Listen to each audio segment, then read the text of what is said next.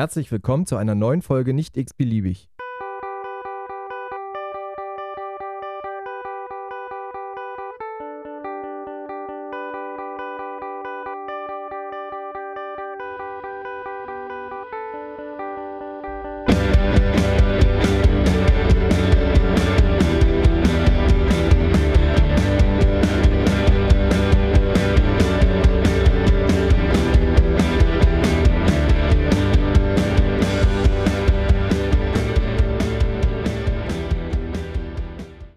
Schnell sind 14 Tage um.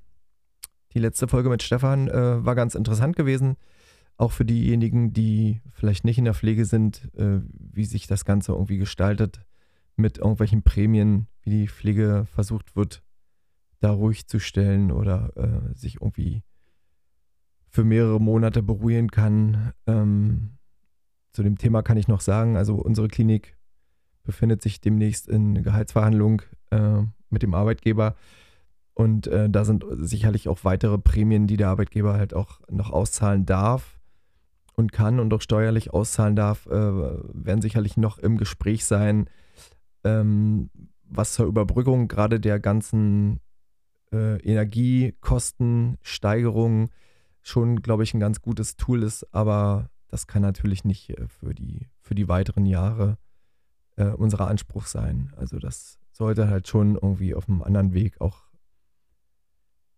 ähm, geklärt werden.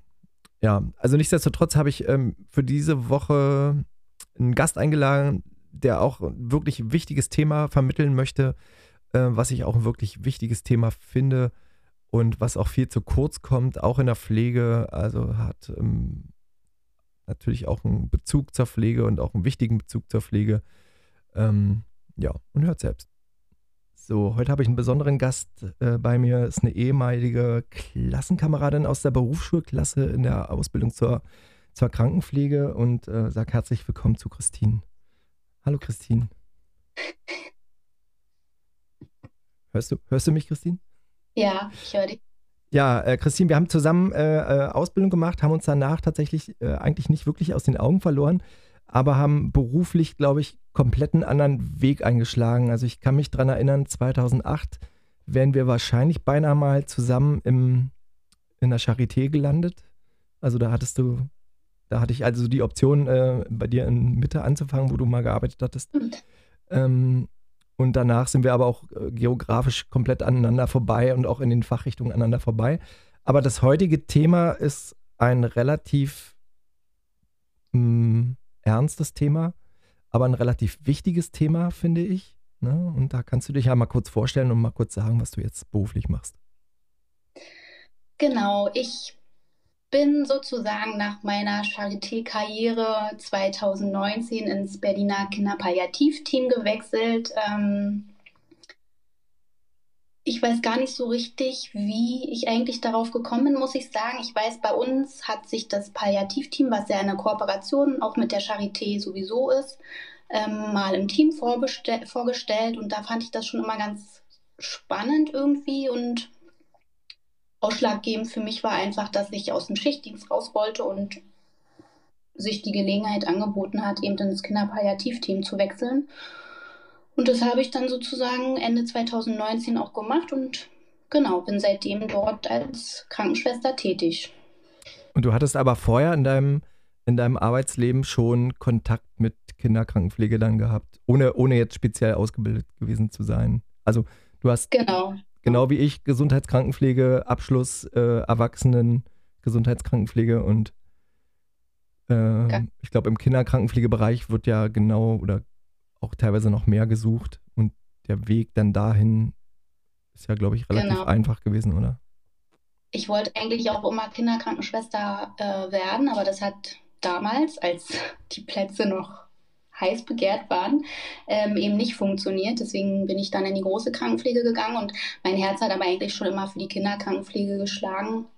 Und deswegen bin ich auch re äh, relativ zügig in die Pädiatrie ähm, gewechselt. Ich habe ja 2007 schon mal bis 2008 in der Pädiatrie in Wandlitz gearbeitet und dann kam ja eben Stimmt. die Intensivzeit sozusagen und ähm, da hatte ich auch eigentlich immer den Fokus darauf, nochmal zurückzuwechseln in die Pädiatrie. Und das hatte sich dann, wo es so langsam anfing mit dem äh, Personalmangel, auch auf Kinderstationen, hat sich das dann eben ergeben gehabt. Und so konnte ich 2011 eben von Mitte ins äh, Virchow wechseln in die Kinderklinik. Und seitdem bin ich durchaus ähm, oder ausschließlich nur in der Pädiatrie tätig gewesen, genau.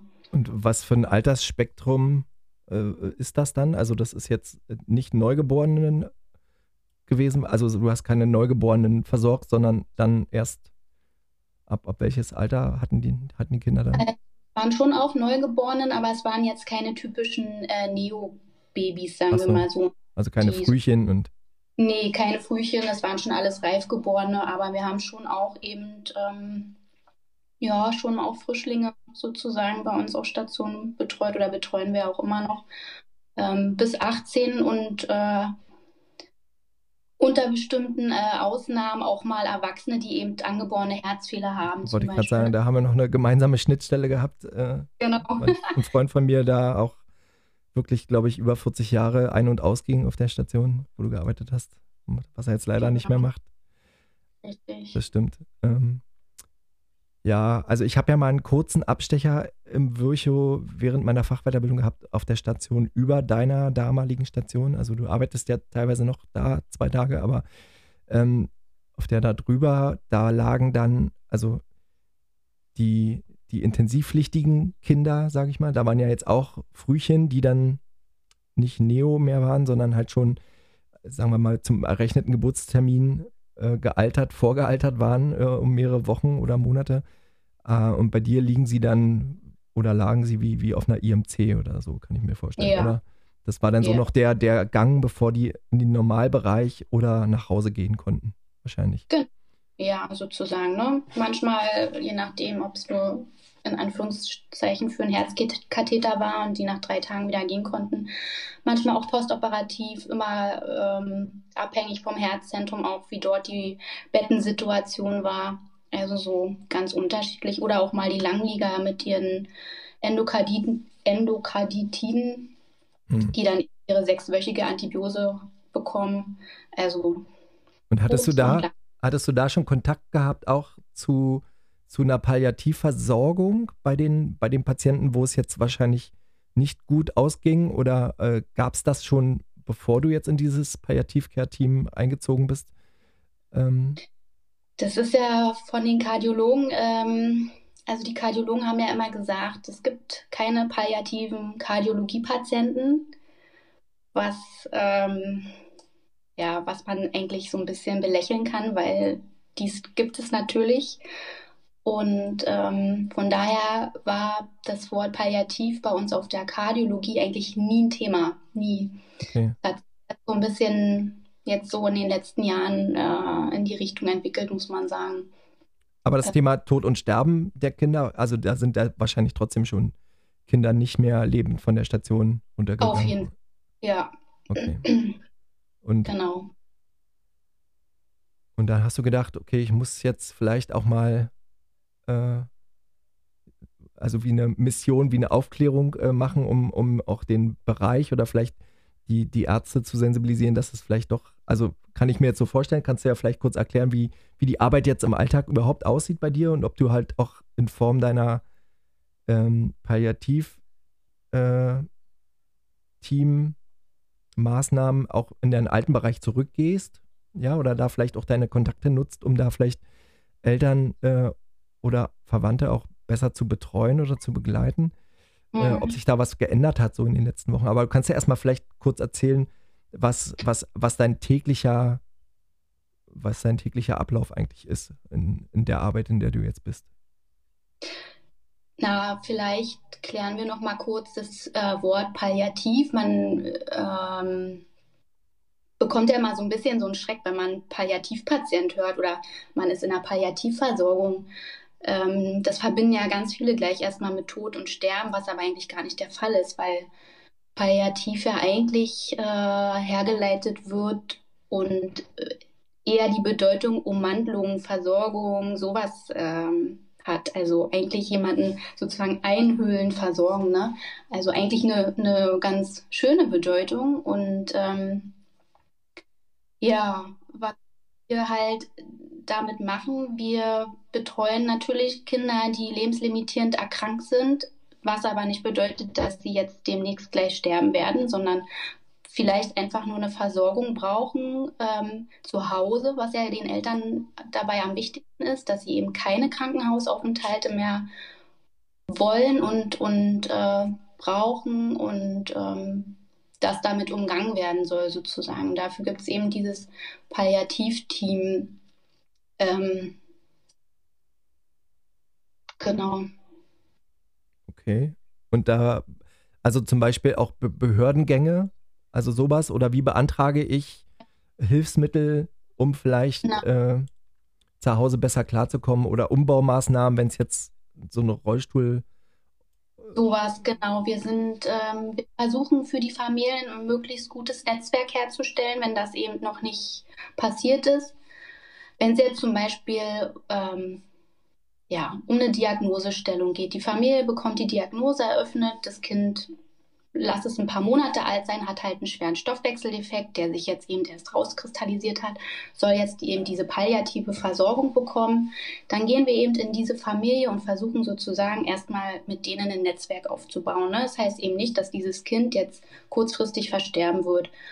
Und genau, da haben wir verschiedene, ja, eben Netzwerkpartner sozusagen. Da haben wir, arbeiten wir mit ganz eng halt mit der Charité einfach zusammen, weil es eben äh, viele verschiedene SPZs hat von, also sozialpädiatrische Zentren, ne, die dann eben die Kinder mit Physiotherapie versorgen, mit Logopädie. Dann versuchen wir Ernährungsberatung, Hilfsmittelversorger, dann je nachdem, ähm, wie alt die Kinder sind, eben uns mit Schulen in Verbindung, mit Kitas, also Pflegedienste, alles so eine Sachen, genau da sind wir auf jeden Fall oder können wir Hilfestellung anbieten und natürlich aber auch die Versorgung in Krisen ne, bei den Familien zu Hause. Das ist, glaube ich, unsere Hauptaufgabe, eben äh, die Symptomlast zu erkennen und, und demzufolge auch zu handeln.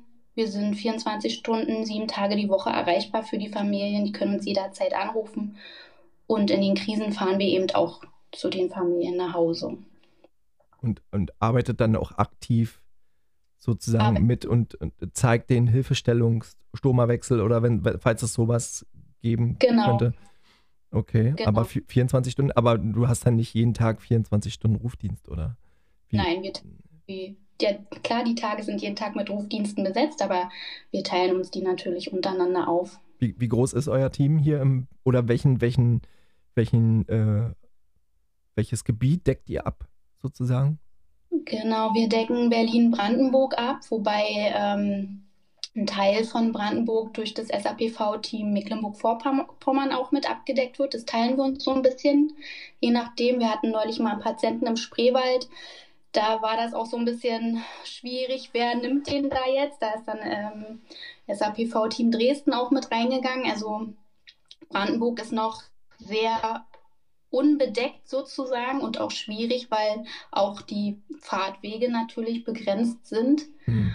Aber wir haben schon doch auch einige Patienten in Brandenburg, hauptsächlich aber halt in Berlin. Und genau, wir sind im Moment fünf Ärzte und ich glaube elf Schwestern. Ich müsste nochmal nachzählen.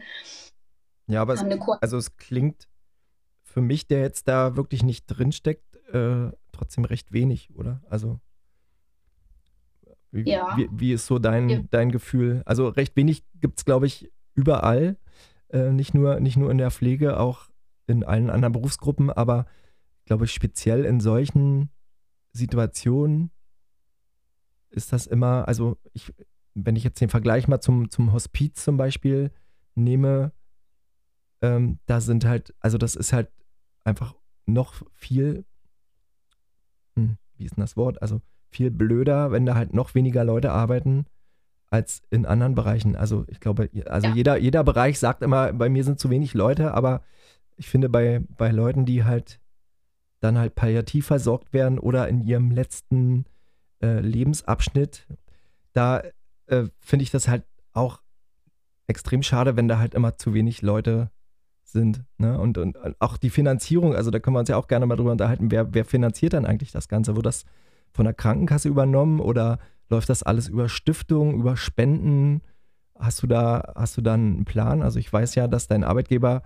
äh, ist ja eine Stiftung und äh, wie finanziert sich so eine Stiftung? Weißt du das? Genau, SAPV-Team wird tatsächlich von der Krankenkasse finanziert. Jeder hat auch Anspruch ähm, auf SAPV-Versorgung, ob jetzt Kind oder Erwachsen. Und ähm, unsere Stellen sind zum größten Teil refinanziert. Das heißt, ähm, genau, die Kassen müssen dafür aufkommen. Und natürlich ist auch ein Teil über Spenden mhm. finanziert. Ja. Okay, genau. und, und, und vom, vom Ausbildungsstand, also hast du, nachdem du jetzt dann da 2019 hingewechselt bist, äh, nochmal eine spezielle Weiterqualifizierung mhm. bekommen? Weil ich glaube, das ist ja äh, immens wichtig, auch um dich eventuell zu schützen, dass du da jetzt nicht nur zwei Jahre arbeitest, sondern das vielleicht wirklich über einen längeren Zeitraum oder sogar bis zum Erreichen der Altersrente äh, vielleicht dort arbeiten kannst und auch deine Erfahrungen dann auch an weitere junge, nachfolgende äh, Pflegekräfte vielleicht weitergeben kannst. Also was hast du genau. da? Ich habe 2019, also ich habe, wie gesagt, im September angefangen und bin direkt im Dezember mit der Palliativcare-Weiterbildung für Kinder und Jugendliche ähm, gestartet sozusagen. Die ging dann so ein Dreivierteljahr und dann war die Qualifizierung durch. Das ist allerdings auch eine Voraussetzung der Krankenkasse, dass wenn du im Palliativteam arbeiten möchtest, egal wo, du diese Palliativcare-Weiterbildung brauchst. Ne? Ja, das ist äh, verständlich. Ja, genau. Okay, und das macht er also jetzt dritte Jahr dann oder gehst du jetzt ins vierte Jahr dann ab 2023? Und, ja, genau. Und Ins hast du schon Situationen erlebt, wo du dachtest, okay, das ist jetzt hier, das ist jetzt hier das letzte Mal? Also ich, ich habe halt immer, ich habe halt immer so nur, ich, ich bin halt in der Akutpflege, also in der Akutmedizin jetzt in der Anästhesie seit vier Jahren und ich habe halt immer nur, ich sehe immer nur den krassen, den krassen Scheiß. Ne, mhm. Ne, wenn, ich, wenn ich ihn dann sehe. Also ich freue mich über jeden gesunden Patienten, der, der mit einer Erkrankung kommt, die wir heilen können im OP, der dann wieder gesund auf die Station geht oder gesund nach Hause nach einer anschließenden Reha. Aber ich sehe halt auch den Polytraumatisierten und ich sehe auch das polytraumatisierte Kind. Aber ich sehe es halt nie im Anschluss oder ganz selten im Anschluss. Ich habe, ich habe am gestern, gestern war Mittwoch, ja, gestern habe ich einen Patienten, nee, gestern war Dienstag, gestern einen Patienten gesehen, den ich tatsächlich äh, vor 15 Jahren, als ich in dem Haus angefangen habe, wo ich bin, das erste Mal gesehen habe, da war der fünf oder sechs. Ja, also es war ein Kind. Und ähm, schwerst, schwerst verbrannt äh, nach einem Wohnungsbrand, wirklich über 90 Prozent. Und ich habe den gestern äh, seit 15 Jahren mal wieder gesehen und war so tief geschockt gewesen. Also der ist jetzt 20. Der ist einfach mal total groß und einfach mal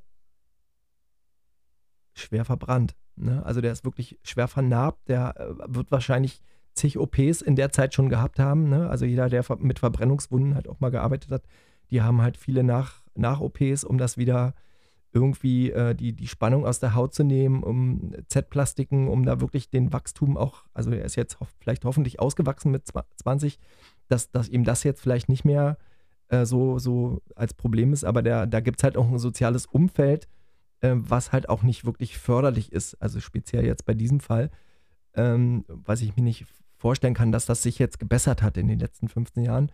Und sowas ist ja dann auch Teil deiner Arbeit, oder? Also, dass du in soziale Brennpunkte kommst, was halt noch zusätzlich belastet. So kann ich mir das manchmal vorstellen. Ja, auf jeden Fall. Also wir sehen natürlich super viel, weil wir auch echt eine Vielfalt an Familien betreuen. Ähm, unter anderem natürlich auch viele Flüchtlingsfamilien, die eben, ähm, also Flüchtling ist vielleicht auch der falsche Ausdruck, aber viele Familien, die eben nach Deutschland gekommen sind, um hier eine bessere Versorgung für ihr Kind zu haben oder beziehungsweise noch eine Chance auf Heilung, was ja leider meistens nicht mehr der Fall ist. Mhm ähm, die sozusagen ihr ähm, Hab und Gut alles verkauft haben, bis auf den letzten Cent, um dann eben hierher zu kommen. Ne? Ähm, ja, sozial schwache Familien. Ähm, ich weiß gar nicht, ob ich das sagen darf, aber wir haben auch schon Familien aus dem arabischen Clan mitbetreut. Also die Vielfalt ist wirklich groß. Ähm, ich glaube, wenn du den Namen nicht sagst, ist das alles okay. Wenn nicht, schneidest du es nochmal raus. Ne? das ist aber eine, äh, ich glaube, den Namen brauche ich dir nicht sagen, weil es gibt nur zwei Bekannte und eine von denen ist es. Okay, ich will es gar nicht wissen. genau. Das ist schon echt manchmal große Augen, wenn du dann in diese Hütten kommst, ne? Jetzt mal so unter uns gesagt. Äh, also ja, ähm, bunte Vielfalt ist dabei und ähm, ja, weil du vorhin fragtest, wie man das so wegsteckt noch oder in den, in den nächsten Jahren, wie man sich das so.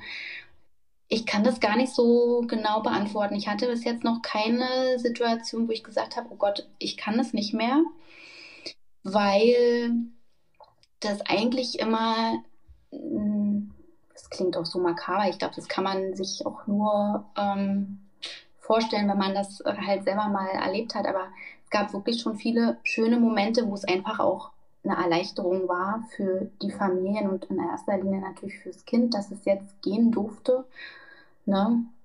Hm. Religion spielt eine ganz, ganz große Rolle dabei. Ähm, da muss man äh, sich anpassen oder auch mal die eigenen Bedürfnisse eben zurückstecken, ähm, was tatsächlich manchmal nicht ganz einfach ist. Aber ja, also ja, also zum, zum Thema Religion, da habe ich ja tatsächlich äh, meine Facharbeit während der Fachweiterbildung drüber geschrieben, über das äh, Tod, Tod und Sterben im Islam. Also weil das ja. halt zu dem Zeitpunkt, wo ich meine Facharbeit geschrieben habe, ähm, es bei uns im Haus einen Fall gab, ähm, wo der Patient schon in einer Palliativsituation war und hätte auch in den häuslichen Bereich gehen können, wurde aber, wir konnten den nicht wiegen vom Noradrenalin.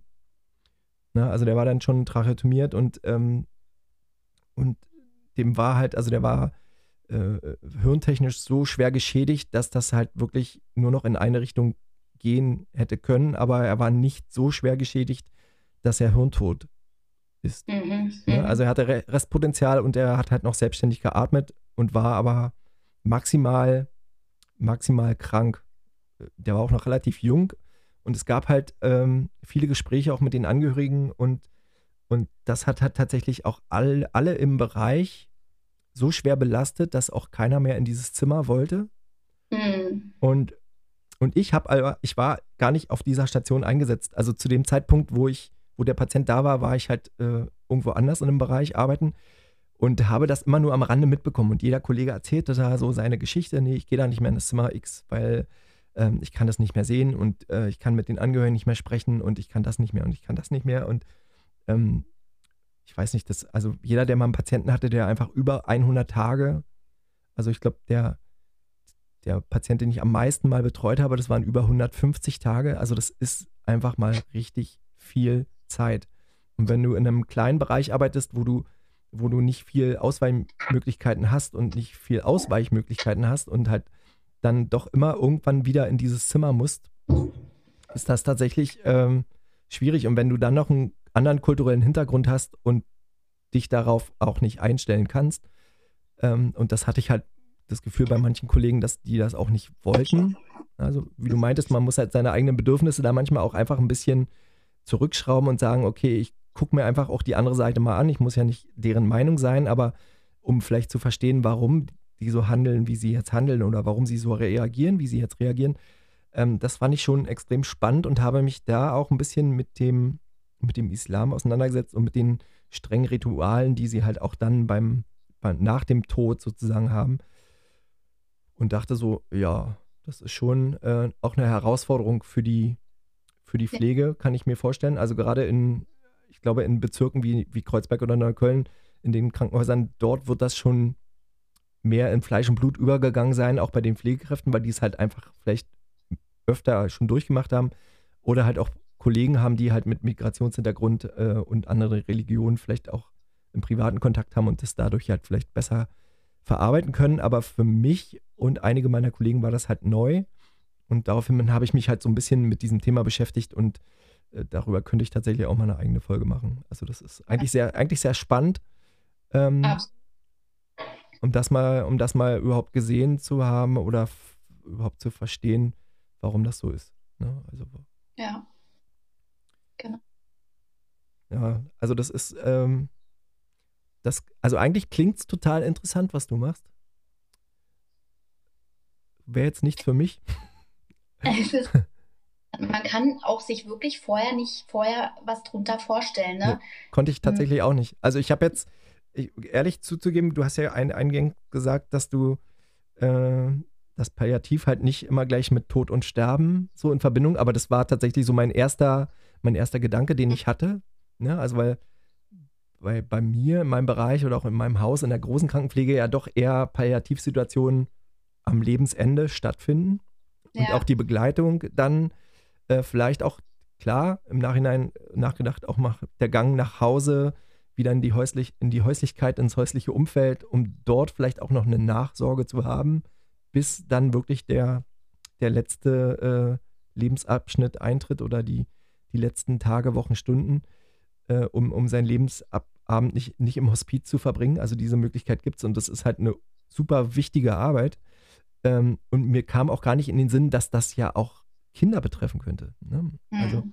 und wahrscheinlich, so wie du es jetzt schilderst, ja auch nicht gerade wenig. Also da gibt es ja, glaube ich, einen hohen, hohen Bedarf, allein schon in unserer Region. Und äh, Brandenburg ist jetzt ja auch überschaubar, was die Bevölkerung angeht.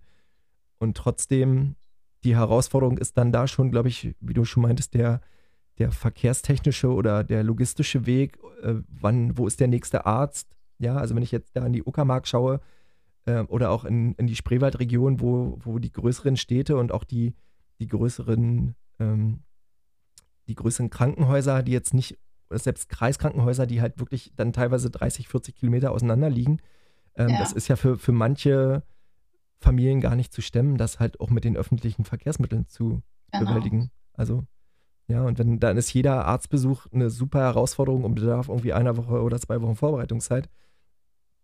Äh, die man ja meistens gar nicht hat. Ne? Also meistens kommen ja Probleme akut und ähm, also das ist äh, wirklich äh, lobenswert, dass es sowas gibt. Ja, danke, genau. Muss ich jetzt mal sagen. Und, und jeder, der hier zuhört und der gerne äh, auch bereit ist, da auch gerne finanziell auch mal zu unterstützen, ich werde unten in den Show Notes auch einfach mal einen Link äh, zur Björn Schulz Stiftung mit reinnehmen. Und äh, um da um da vielleicht auch einfach mal was Gutes zu tun. Und jeder, der, der, der sich scheut, das zu machen, man kann das steuerlich absetzen. Das ist äh, alles, alles gut. Also, das, das, ist ein guter Zweck und man, man hat vielleicht sogar noch ein kleines bisschen was davon. Genau. Okay. Genau. Schön, wichtig, Christine. Ja, Marc, wichtig ist vielleicht noch kurz zu sagen, dass ja. wenn in so einer Palliativverordnung, also die Verordnung kommt ja immer vom jeweiligen entweder ja, ich sage jetzt mal, wenn es ein Kind ist mit einer onkologischen Erkrankung, dann kommt die Verordnung eben aus, dem, aus der Tagesklinik oder der Onkologie. Ne? Und ähm, so eine Verordnung ist immer drei Monate lang gültig. Und das heißt nicht, dass wenn die Kinder sozusagen einmal in so einer Verordnung sind, dass wir die dann endlos betreuen. Wenn drei Monate um sind, wird, wird geschaut, wie stabil sind die Kinder, können wir sie jetzt sozusagen erstmal ähm, ja, laufen lassen. Ja. Dann gehen wir quasi auch aus dieser Versorgung raus und die Eltern können aber auch jederzeit, wie gesagt, Tag und Nacht wieder anrufen und wir können sofort wieder einsteigen. Ne? Ja. Also das heißt nicht, dass. Ähm, Ach das, das wollte ich tatsächlich auch noch fragen. Wie, also die, die Eltern der Kinder, die jetzt da erkrankt sind oder manchmal auch schon chronisch erkrankt sind, die schon über einen längeren Zeitraum erkrankt sind, die werden dann aber direkt also liegen von euch Flyer irgendwo aus in den Kliniken? Also du hast ja gesagt, dass deine Klinik, wo du früher gearbeitet hast, da eher nicht so Fan davon war, mit Palliativ. Äh, die Station, genau. Die, ähm, Aber das war jetzt nur speziell, diese Station, also oder? Ja. Okay. Ja, nee, die anderen Stationen, ich sag mal hier so die Allgemeinstation, so Stoffwechsel und Allgemeinpädiatrie und so, die ähm, greifen da schon eher drauf zurück. Aber dadurch, dass wir auch eine Kooperation sind, fällt ähm, ja fällt gerade was so in den onkologischen Abteilungen und so ist dann natürlich sofort ähm, das Kinderpakt als Institution und ähm, ja, jetzt weiß ich gar nicht mehr, was ich sagen wollte, aber ja, also, also die werden schon darauf aufmerksam gemacht, dass, dass es genau. euch gibt und dass ihr als Unterstützung da seid. Also das ist ich meine, das, genau. Internet, das Internet ist groß und im Internet findet man halt auch viel, aber viele brauchen halt noch so einen kleinen Anstupser, um zu sagen, okay, das ist jetzt eine Situation, die schafft ihr einfach nicht mehr alleine. Ja, also so stark wie ihr seid, aber die Eltern sind ja auch irgendwann erschöpft. Also Eltern, Eltern, die ein erkranktes Kind haben, und ich rede jetzt hier nicht von Husten, Schnupfen, Heiserkeit, sondern die ein wirklich schwer krankes Kind zu Hause haben oder auch in der Klinik, müssen ja eigentlich auch noch arbeiten, um nebenbei halt auch noch die Wohnung zu bezahlen oder, oder teilen sich das und äh, die Krankheitstage sind irgendwann aufgebraucht. Also das, das sind so Sachen, die ich nur mitgenommen habe aus diesen, aus diesen fünf Wochen ähm, da auf der, auf der größten Kinderintensivstation äh, Berlins, ähm, unter der du gearbeitet hast. Ähm, das, was ich so am Rande mitbekommen habe, was das immer noch für einen Rattenschwanz hinter sich zieht, wenn Kinder krank werden. Und was man ja heute, also was ich heute zum Beispiel wieder bei Twitter gelesen habe, ja, Kinderkliniken äh, im Umland oder äh, Kinder aus, aus Cottbus müssen irgendwie nach Berlin transportiert werden, weil kein Kinderbett frei ist. Ähm, ich glaube, dieses Problem ist jetzt gerade wieder extrem zugespitzt durch diesen RSV-Virus. Aber dieses Problem ist tatsächlich schon viel, viel länger und wurde immer noch gedeckelt. Ja, also mittlerweile ist das System halt so kaputt, wie es halt auch in der großen Krankenpflege ist, dass, also mein Einsatz damals war 2017. Da hatte ich eine Patientin aus Lübeck, glaube ich. Also das war eine junge Patientin, die hatte so ein, äh, so ein schweres Nierenversagen und die kam aus, aus Lübeck oder Schleswig-Holstein auf jeden Fall. Und auch die ist dann schon nach Berlin geflogen worden, um, um hier, äh, weil es einfach kein, kein Beatmungs- und kein Dialysebett gab zwischen Hamburg und Berlin. Ne? Also da war Berlin dann wirklich der erste Anlaufpunkt. Da dachte ich schon 2017, oh krass. Und, und das ist jetzt, glaube ich, einfach nochmal ein Zacken schärfer. Und äh, in diesem Bereich war das so, dass der Oberarzt morgens durchgezählt hat, hat gesagt, okay, ihr seid ähm, sechs examinierte Pflegekräfte, wir haben zwölf Betten. Ne? Wir, wir haben drei Abgänge, also können wir drei Sachen operieren. Da war jetzt der Notfall noch nicht mit drin, aber wenn dann ein Notfall kam, ein richtig krasser Notfall, dann ist der halt auch abgelehnt worden. Mhm. Also auch, auch so eine Sachen mit dem, mit dem Ablehnen, das äh, könnte man auch mal äh, thematisieren, weil das ist eigentlich gar nicht so einfach und ähm, die Feuerwehr lässt sich da manchmal auch abbügeln von, von einigen Kliniken, in dem da schon die Tür aufgerissen, also habe ich nur so gehört, ne, Tür aufgerissen, schon vor der Rettungsstelle gesagt, ey, wir sind voll, wir nehmen hier keinen. Äh, und dann weitergeschickt. Ähm, das, das sind ja Sachen, die, die will ja keiner erleben. Also mit, wenn ich schwer krank bin, möchte ich nicht äh, erleben, dass ich irgendwo abgewiesen werde. Ja, also natürlich ja. müssen, müssen wir irgendwie mal darauf achten oder vielleicht irgendwann mal die Prioritäten ändern oder einen anderen Ansatz finden. Ich glaube, mit dieser kassenärztlichen äh, Notfallambulanz in einigen Rettungsstellen äh, in Berlin, äh, das ist ein guter Weg am Wochenende. Aber in der Woche gibt es das nicht. Also ich bin jetzt über 40, ich bräuchte zum Beispiel mal ein Hautarzt-Screening. Ja, find mal einen Hautarzt. Ne? Ja. Du rufst drei an, drei, kriegst drei Absagen, dann verschiebst du das. Dann machst du das über dieses äh, DocLib-Portal im Internet und kannst irgendwie nach Charlottenburg zum Hautarzt fahren, weil der äh, Kassensitz da gerade irgendwie neu ist und der noch keine Stammkunden hat. Das Richtig. kann eigentlich nicht das Ziel sein. Also ich hatte hier mal die, die Folge mit Elisa aus Norwegen, dass du einen zugewiesenen Arzt bekommst, ähm, das muss man auch gut finden, glaube ich. Also wenn, wenn man da wirklich Pech hat mit, mit seinem Arzt äh, und man mit dem Arzt vielleicht nicht äh, gut klarkommt, äh, ist das vielleicht auch nicht so schön, aber ähm, gar keinen Arzt zu finden und wir reden jetzt hier von einer fast 4 Millionen Metropole. Wir reden jetzt noch nicht von Spremberg ja, oder Eisenhüttenstadt, was für mich immer noch so ein, so ein Beispiel für sowas ist, wo es vielleicht noch schwieriger ist, äh, eine fachliche Expertise zu bekommen, ohne in die, in die Hauptstadt nach Berlin zu kommen. Also ja. das ist schon schwierig. Und das, das äh, doch mal ein Thema für sich, da kann man nochmal einen extra Podcast drüber äh, aufnehmen, auf jeden Fall. Ja. Also Fazit, ich finde es total super, was du machst. Ich finde es total wichtig, was du machst. Und ich finde, äh, das ist gar nicht genug gewertschätzt, äh, auch, auch Kindern eine palliative Versorgung zukommen zu lassen. Und ähm, das sollte man halt auch dementsprechend honorieren. Also in Form von mehr Mitarbeitern oder vielleicht äh, auch Entlastung für euch, also auch in Form von, von Weiterbildungsangeboten. Also gibt, es sowas auch hier seelische Betreuung durch Notfallseelsorger, falls ihr mal in eine, in eine, in eine Extremsituation geratet? Also, ja, da sind wir eigentlich sehr gut ähm, ausgestattet, muss ich sagen. Wir haben äh, einmal im Monat eine Supervision. Wir haben jede Woche Teamsitzungen und je nachdem auch ähm, ein bis zweimal im Monat Fallkonferenzen. Also ja. da, äh, die Versorgung ist für uns eigentlich ähm, sehr gut gewährleistet. Und das kommt halt ohne, dass ihr darauf aufmerksam macht, sondern es genau. sind halt genau. so Automatismen, die dann genau. greifen. Ja. Genau. Also das ist vielleicht auch in der, in der Pädiatrie sowieso anders als in der Erwachsenenpflege. Also das habe ich halt auch da im Kinderintensivbereich kennengelernt.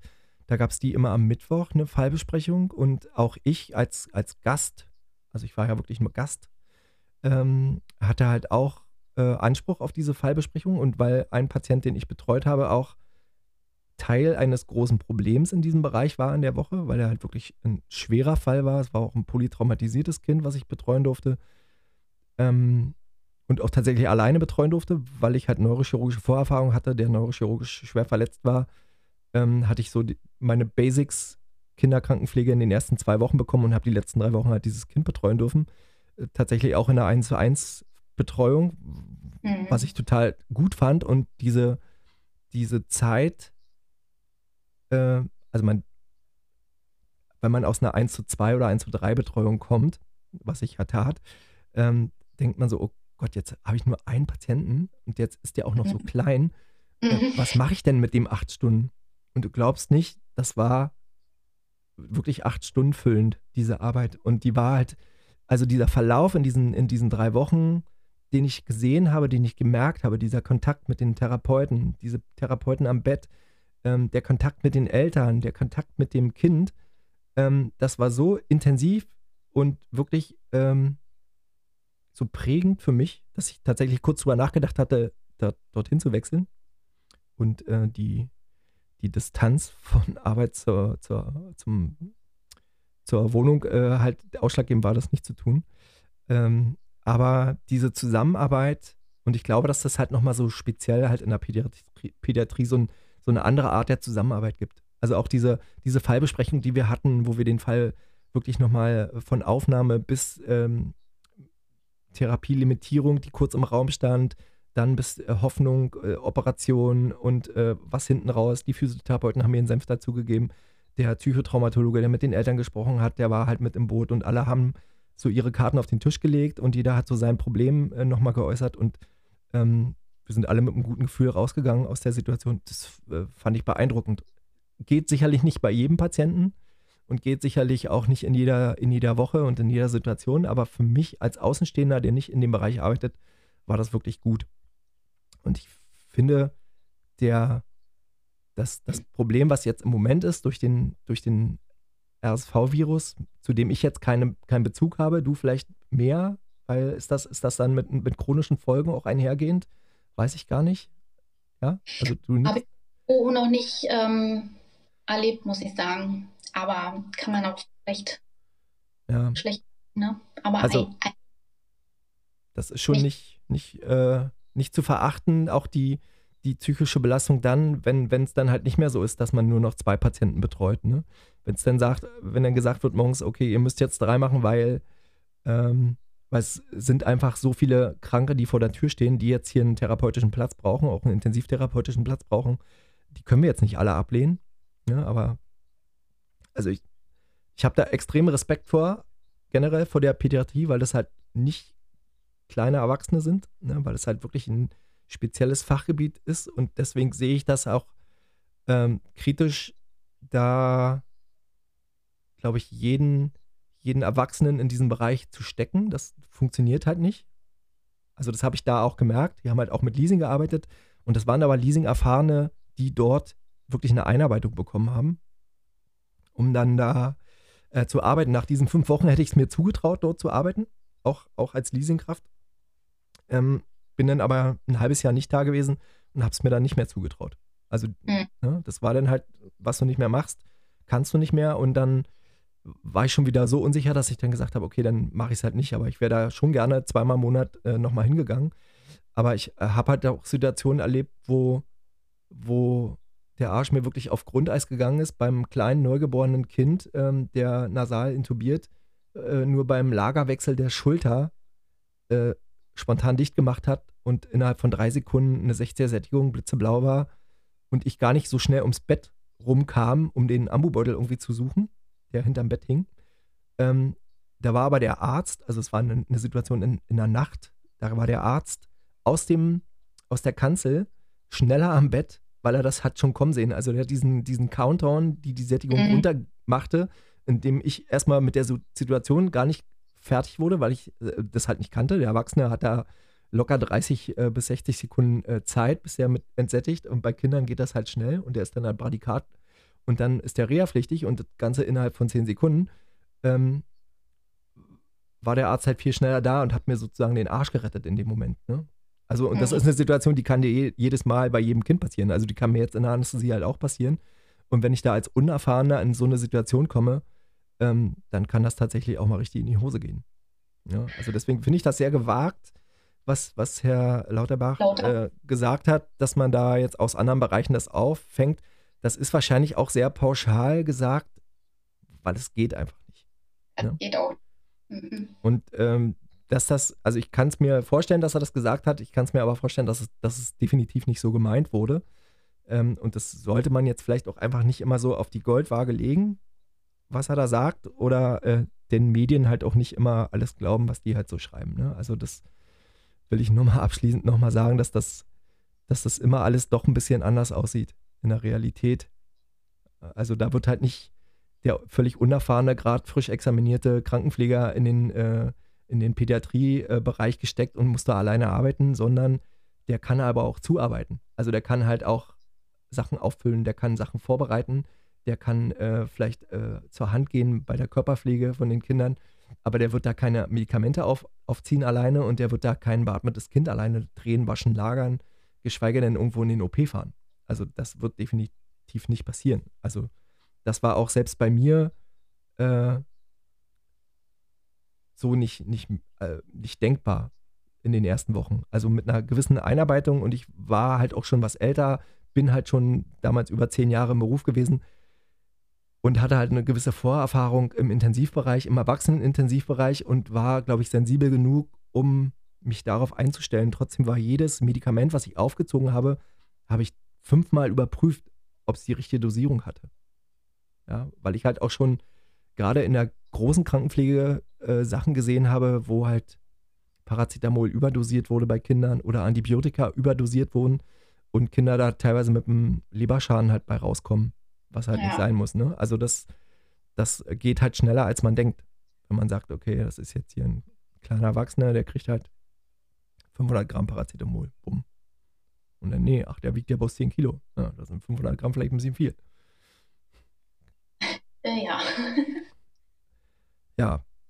Gut, Christine. Dann wünsche ich dir erstmal eine schöne Vorweihnachtszeit. Mhm, vielen, ja. vielen, vielen Dank für, dein, für deinen Einsatz äh, und Bleib dabei. Bleib, bleib stark. Genau. Vielen Dank. Mach's gut. Gerne. Ciao. Tja, dann bin ich ja wirklich mal unter einer Stunde geblieben mit einer Folge. Das ist wirklich toll. Also ich freue mich über jeden Hörer, der diesen Podcast hört. Ähm, abonniert diesen Kanal, egal wo ihr ihn hört. Äh, gebt einen Kommentar ab im besten Fall auch einen guten Kommentar. Ähm, bei Spotify gibt dem Podcast gerne fünf Sterne, das würde mir auch viel helfen. Ähm, vielen Dank für die Unterstützung in diesem halben Jahr oder in diesen vier Monaten, die ich das jetzt hier mache, äh, für, für das ganze nette Feedback, das ich bekommen habe. Und ich hoffe, ihr habt eine ruhige, schöne Weihnachtszeit mit wenig Stress, mit wenig Arbeit im Kreise eurer Liebsten und ich hoffe, wir hören uns nächstes Jahr wieder. Vielen Dank, bis dahin, bleibt gesund, tschüss.